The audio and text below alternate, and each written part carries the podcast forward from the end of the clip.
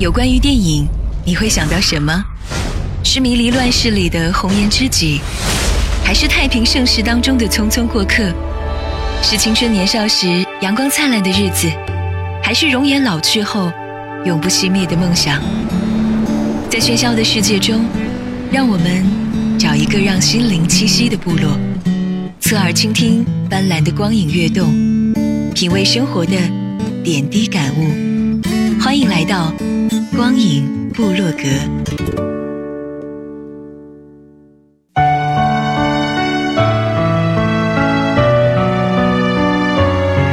汇聚影坛经典，走进光影隧道，光影审片室。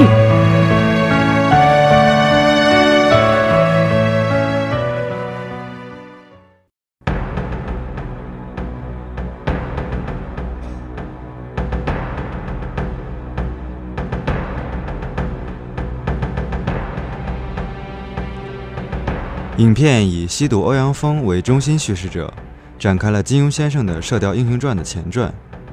吸毒和电影中所有的男人一样，总是在闯荡江湖。他一开始的时候喜欢一个女人，可为了在江湖上闯出个名堂，他很多次的抛下那个女人，独自流浪。因为他性格的原因，他太自信，太懂得保护自己，太害怕被拒绝，所以他从来也不肯对她说出那个字。而那个女人。在得不到他自认为的最重要的保证，或者说承诺的情况下，为了惩罚他，也许更确切的说是逞一时之气，而故意离开了他。我只希望他说一句话，他却不肯说。他太自信了，以为我一定会嫁给他，谁知道我嫁给他哥哥了。在我们结婚那天，他叫我跟他走，我没答应。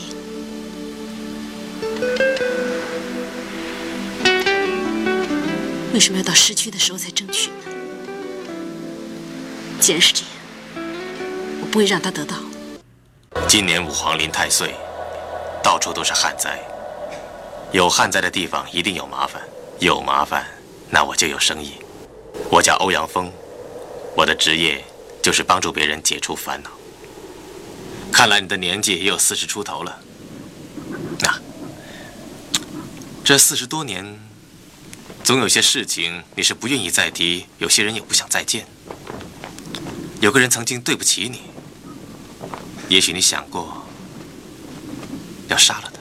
吸毒在他们成婚的那一天提出带他心爱的人走，然而他不同意。欧阳锋便在那个夜晚完成了他有名无实的婚姻。之后，他便离开了白头山，隐居沙漠，干起了为他人介绍杀手，从中收取些银两的买卖，以此谋生。可是他并不知道，那个他自始至终都深爱的女人，也就是他的嫂子，也一直都爱着他。尽管他为自己的一时失足付出了一生的幸福，为了让欧阳锋忘了他，他托黄药师带给欧阳锋一坛酒。名叫醉生梦死。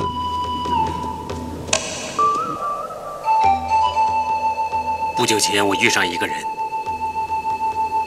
送给我一坛酒。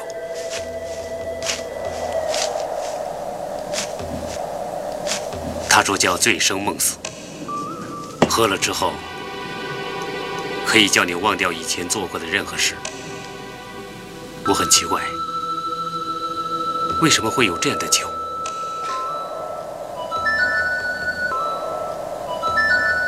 他说：“人最大的烦恼就是记性太好。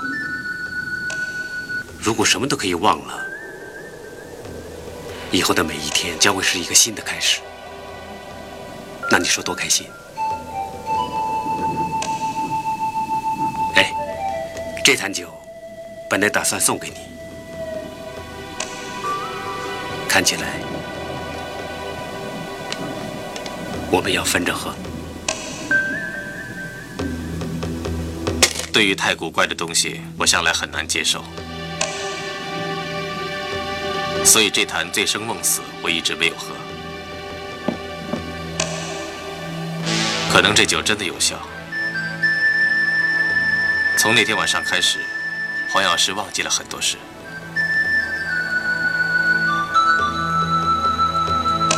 还记得我们是怎么认识的吗？我想不起来了。那你还记得是怎么来这的吗？我也不记得了。你为什么老看着鸟笼？因为很眼熟。吸毒的女人在抑郁之中死去，而黄药师因为在每个桃花盛开的季节和她相见，也喜欢上了这个女人。因为他还没有开口，就已经知道他没有机会胜过欧阳锋，所以他并不想让他知道。但是他尝到了什么叫做妒忌，他想知道被人喜欢的感觉是什么样的。于是他不断的尝试和新的女人来往，可他从来也没有喜欢过她们。这其中包括桃花，包括慕容嫣、慕容燕。然而其实慕容嫣和慕容燕是同一个人，只不过一个是女儿身，一个是男扮女装，两种身份。在姑苏城外的桃花林，他和黄药师一见如故。而黄药师明知他是女儿身的情况下，还摸着他的脸，和他开玩笑说：“如果你有一个妹妹，我一定会娶她。”于是这句话造成了他的人格分裂。我有一个条件，我要你帮我杀一个人，他就是我哥哥慕容烨。你们兄妹俩的感情真怪。你这么恨你哥哥吗？对，因为他不让我跟黄药师在一起，他觉得我是属于他的，所以他一定要死。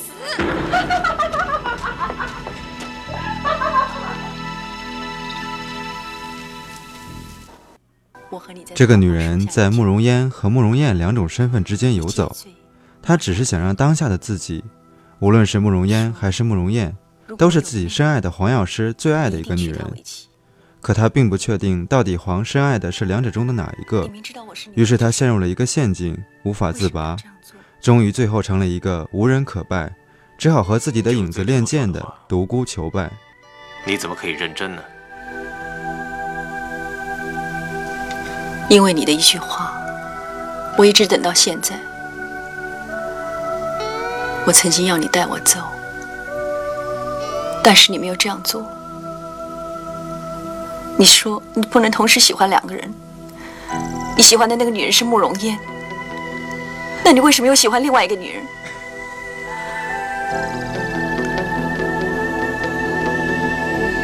你知不知道我曾经去找过那个女人？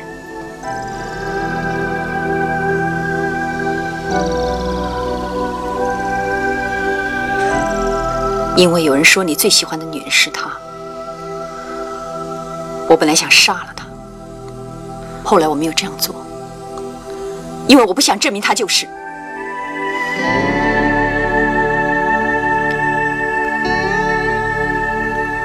我曾经问过自己，你最喜欢的女人是不是我？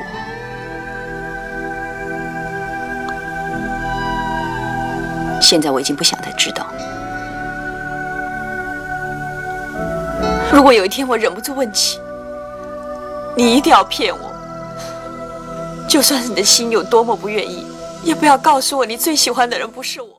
而另一个女人桃花，也就是黄药师最好的朋友无名剑客的老婆，也陷进了他的游戏中，不自觉地被迷糊了。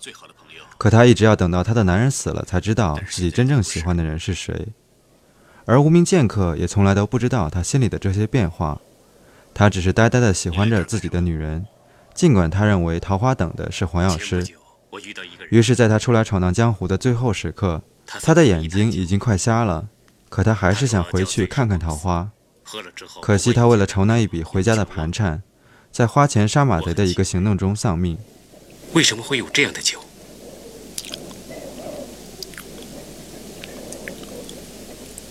你知道喝酒跟喝水的分别吗？酒越喝越暖。水会越喝越寒，我不知道为什么会这么做，但我不能控制自己。我走的时候，那个女人的眼泪在我脸上慢慢的干。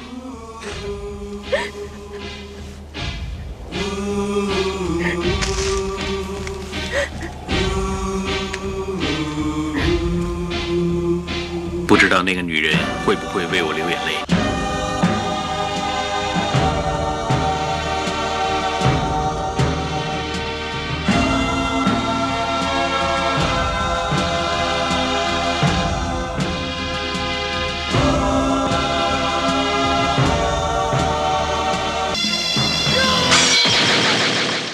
以前我听人说如果刀快的话且从伤口喷出来的声像风声一样很好听。想不到第一次听到的是自己流的血。杀马贼的任务交到了红七的手上。红七在完成了无名剑客魏晋的事业之后，又为了一个鸡蛋，帮孝女完成了她一直坚持追求的愿望，替弟弟报仇，杀掉太尉府的刀客。最后，他在欧阳锋的提醒下，明白过来，他的幸福需要带着女人闯荡江湖。终于，他坚持自我，实现了自己的梦想，做了丐帮帮主。而东邪在喝了醉生梦死酒之后，也忘记了很多事情。他只记得他喜欢桃花，于是他后来去了东海桃花岛。只有欧阳锋终于还是忘不了，于是只有烧掉沙漠里的茅屋，回归白驼山，成为一方霸主。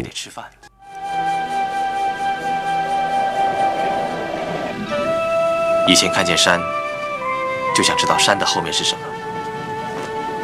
我现在已经不想知道了。我是孤星入命的人，从小父母早死，只好跟着哥哥相依为命。从小我就懂得保护自己，要想不被人拒绝，最好的方法是先拒绝别人。因为这个原因，我再也没有回去。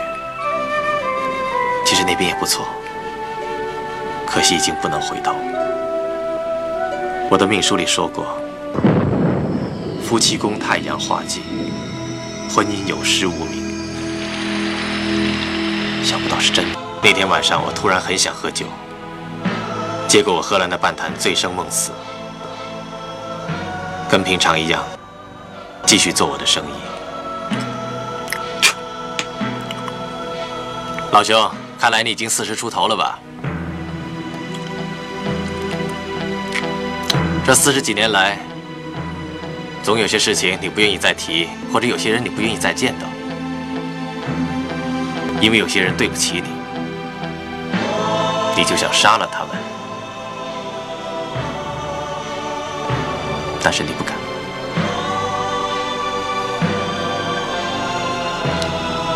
其实杀一个人是很容易的，一点也不麻烦。我有个朋友，他的武功非常好。最近生活上有点困难，如果你能给他一点钱的话，他一定能帮你杀了他。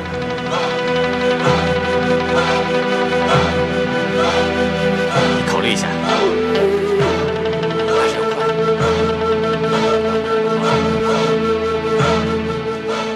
没事干的时候，我会望向白驼山。我清楚的记得，曾经有一个女人在那边等着我。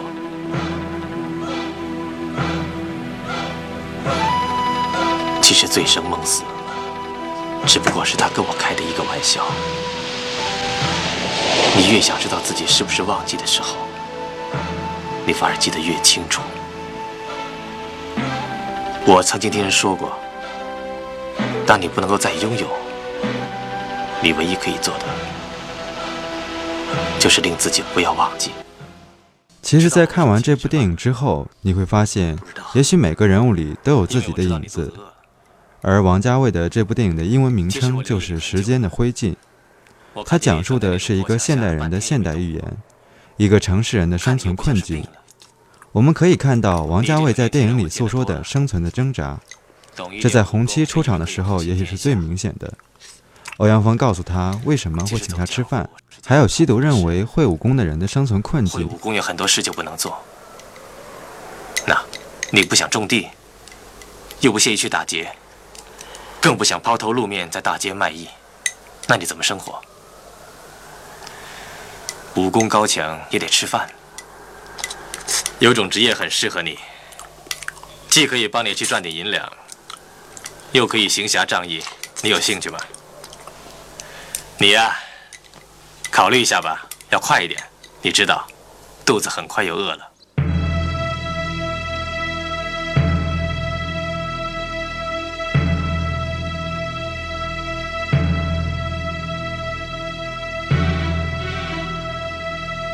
我们还会注意到，在影片里，王家卫在时间的表现上借用了很多黄历的说法。这种话语不仅提供了时间，还给观众提供了人物和事件的发展的趋向的暗示。在影片里，我们能看到一个完整的时间的轮回，从惊蛰开始，又以惊蛰结束，而人物也有了一个空间上的轮回。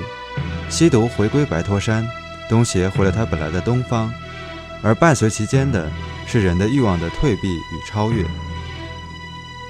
还有一点就是，我们总是能看到，影片中的人物在看别人的时候永远是清醒的，可是同样的缺点出现在自己的身上，就只会视而不见了。比如前面的大嫂看西毒和看自己，西毒在劝红七带上老婆闯荡江湖等等。有人说，在东邪西毒里。如果没有那变幻唯美的意象和动人心弦的音乐，即使是再经典的台词，我们也不会被它如此吸引。而在我们看来，还有影片里那些不断变化的流云和天空，那扬起沙尘的玄黄的沙漠，以及那大片的红。在这里，我们只想就一些中心意象谈一些自己的看法。我觉得关乎这些意象，我们必须抓住一个纲，那就是影片开头的字幕。佛祖有云。其未动，风也未动，是人的心自己在动。在这部影片里，我们可以看到，导演以东邪和西毒为横纵两条轴，将所有的人联系起来。而之所以选择以西毒为故事的叙述者，是因为在他身上集中了影片人物的大多数特征。首先是对别人的误解，王家卫选择孤星如命作为影片一个关键性的枢纽人物的特征。他意欲表现的现代人的本质的孤独性是不言自明的。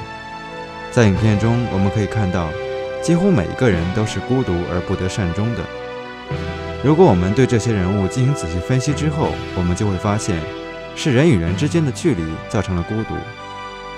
我们可以看到，无名剑客误解了他老婆桃花和他最好的朋友东邪，他并不知道他老婆其实真爱的是他自己。当然，这也有原因，是桃花自己也需要一个明晰自己内心的过程。于是他妒忌东邪，因为他以为东邪是自己所爱的人的爱人。我们在影片开头就知道，在欧阳锋的眼里，东邪是永远也不会嫉妒的，因为他太骄傲。可是我们在影片的末尾处看到了，就是这个东邪却嫉妒吸毒，嫉妒的要命，而吸毒却又在有意无意的嫉妒红七，因为他实现了他想要实现的一切。于是电影就形成了一个嫉妒的圆圈，而且这种误解带来的不仅有嫉妒，还有伤害，有错过，还有死亡，甚至比死亡更可怕的东西——孤独。因为对无名剑客的误解，那个当地使刀使得最快的人一刀丧命，是因为吸毒对大嫂的误解，导致了他的退避，导致了他的失去和错过，还有最终的孤独。而对自己的误解，是王家卫电影的一个典型情节。经典性的台词就是：“以前、曾经、过去，我以为，现在想一想。”我们可以说，这是对自我的认识，由不清晰到清晰的一个过程。这个过程需要时间，所以在这个过程中，经常会伴随一个失去自己所爱的人的状态。对于欧阳锋的大嫂来说是这样的，对于桃花也是这样的，对于吸毒更是这样。你会看见他在故事中始终在不断的反省、回忆过去。有些人是离开之后才会发现，离开了的人才是自己的最爱，这就是最好的表达，也是最悲哀的表达。这个原因也是古往今来大多数男女情感的悲剧根源。而王家卫对此的准确把握，也是他的电影台词经典精辟的一个重要原因。我们在这部电影里还可以看到，似乎每个人都有狠毒的一面：吸毒面对少女数次求救的无情。东邪为了体验被人喜欢而伤害了几个女人，慕容嫣不顾慕容燕的感受，任其伤心，甚至让她死。大嫂为了惩罚欧阳锋而故意让他失去她。如果我们追问残忍的根源是什么，王家卫会给我们一个很准确的答案：任何人都可以变得狠毒，只要你尝试过什么叫做嫉妒。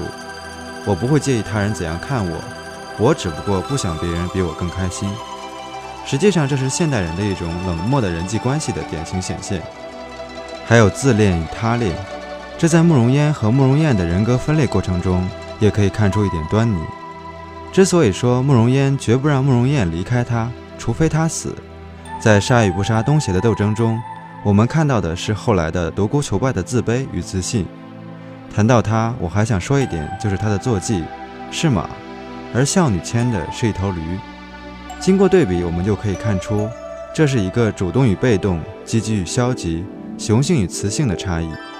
独孤求败是男人与女人之间交接的人物，而孝女是桃花与大草之间的交接人物。我们可以看到的是，他让无名剑客与吸毒分别联想到了自己所想念的女人。对于影片的完美理想人物洪七夫妇，我的解说并不多。